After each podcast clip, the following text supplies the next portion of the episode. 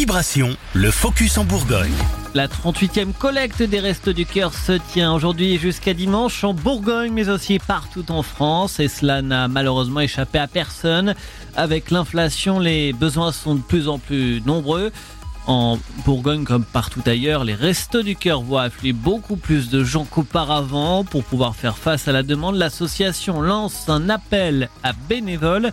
Écoutez Yves Mérillon, un délégué régional. Plus on veut collecter, plus il faut collecter de magasins. Et plus il faut collecter de magasins, et ben plus il faut de, bénévoles. Et c'est pour ça qu'en plus de nos bénévoles réguliers, euh, on fait appel à des bénévoles ponctuels. On peut faire appel à, des, bénévoles d'entreprise qui créent une, petite opération au sein de leur entreprise et ça, ils prennent en charge un magasin. Et pour nous, c'est très intéressant. On peut faire ça aussi avec des étudiants qui, dans, une filière donnée, etc., peuvent prendre en charge un magasin en, entre jeunes. Ils sont très bien, très mobilisés. Et ça nous permet d'augmenter le nombre de, nos magasins de collectés et c'est très bien. Les volontaires sont alors invités à prendre contact auprès de l'antenne départementale ou régionale des Restos du Cœur. Cette collecte est un événement important pour les bénévoles. C'est important de ne pas la rater. Et puis, c'est aussi un, moment de contact des Restos du Cœur avec le public. Et donc, c'est un moment où on parle des Restos du Cœur, on parle au public, on, peut parler à des éventuelles personnes accueillies ou qui n'osent pas encore venir nous voir. Donc, c'est un moment, quand on passe plusieurs heures dans un magasin, euh, on ne fait pas que collecter des boîtes de conserve, on parle aussi avec le public et c'est pour nous très important.